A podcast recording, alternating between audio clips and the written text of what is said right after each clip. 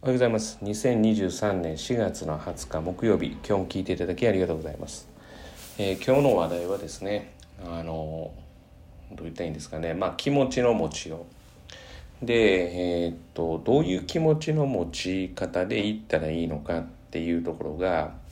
まあ不明瞭な部分があるということでまあそれについてちょっと話をこうしたいなと思うんですけどあの自分はできるんだとかえー、これぐらいの点を取りたいとか、えー、このプラス思考、えー、全くもって問題ないです。むしろ、えその気持ちがないと、えまず上がることはないです。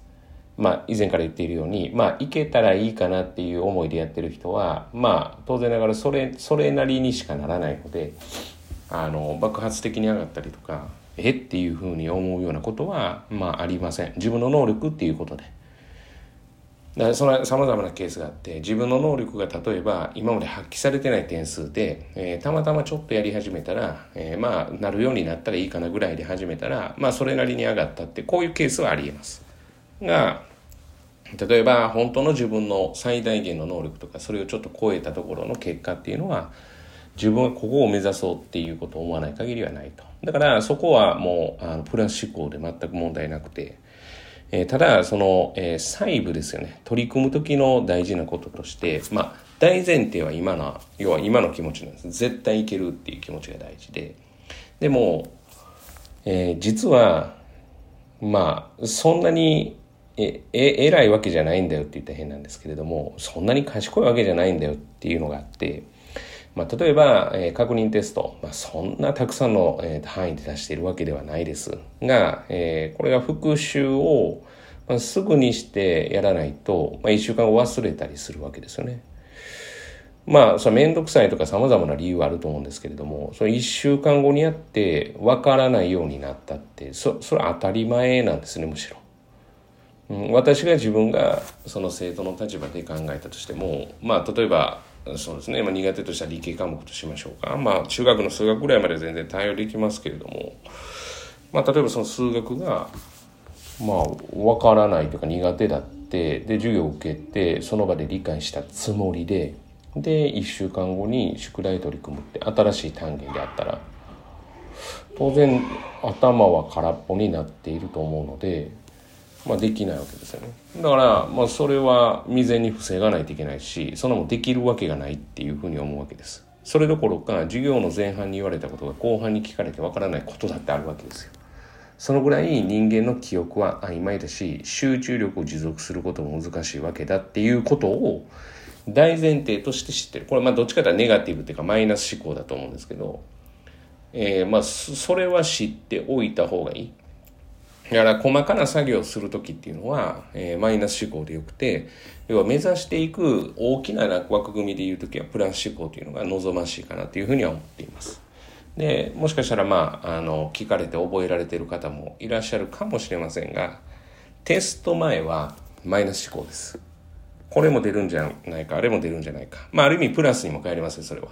これも出るんじゃないか、あれも出るんじゃないか、あ、こういうのも出してくるんじゃないか、面白そうっていうプラン思考でもできますけれども、要はどんな形で要は出されても対応ができるように想像を働かせるわけですよね。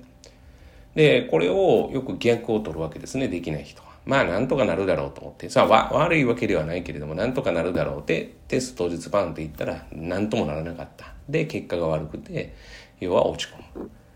だから、これを逆にしないといけないですね。テスト前はマイナス思考で、要はテスト、テストからテスト以降はプラス思考。おやっぱりあんだけマイナス思考でやったからできたな。やっぱ俺私できるな。みたいな、この思考がいるわけです。だから、大前提としてプラス思考は悪くないんです。まあ、なんとかなるだろうという思考も、決して悪いわけではないです。まあ、ただ、えー、なんとかなるだろうと思っていて、えー、なんとかならない時に落ち込むのやめた方がいいっていうことです。えそれだってなんとかならないこともあると思ってやってるのになんでわざわざ落ち込むのって思うわけですね私からしたら。そうなんですよそのまあ自分が足りてないって分かってて勉強量がですよでそれで点数が取れなくてなんかああとかいやなんかまあ落ち込んだ落ち込んだふりしてる人もいるかもしれませんけど落ち込んだりするのって何なんですかねそそれは当然ですよねみたいな。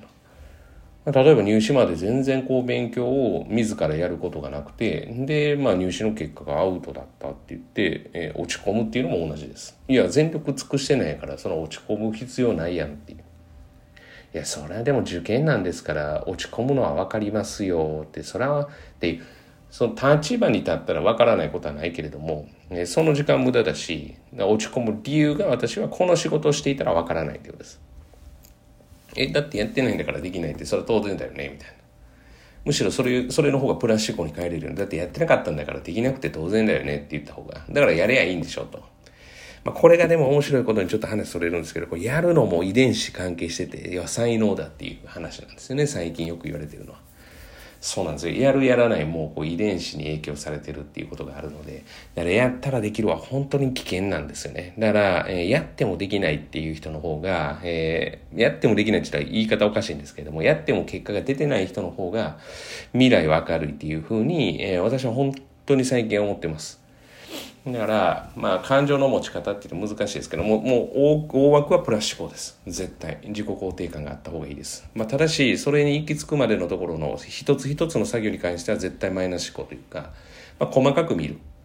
思考ですよね。まあ、なんとかならないと思っとく方がいいっていう。なんとかならないんですよ。はい。もう授業前半でやったことを後半で聞いても忘れることがあるんですよ。まあ、これ教えてる立場からしたら、あまあ、力量不足だなって思うこともあるんですけれども、でもそんなもんです。そんなもんなんですよ。そんなもんだと思ってやっとかないといけないです。勉強なんていうのは。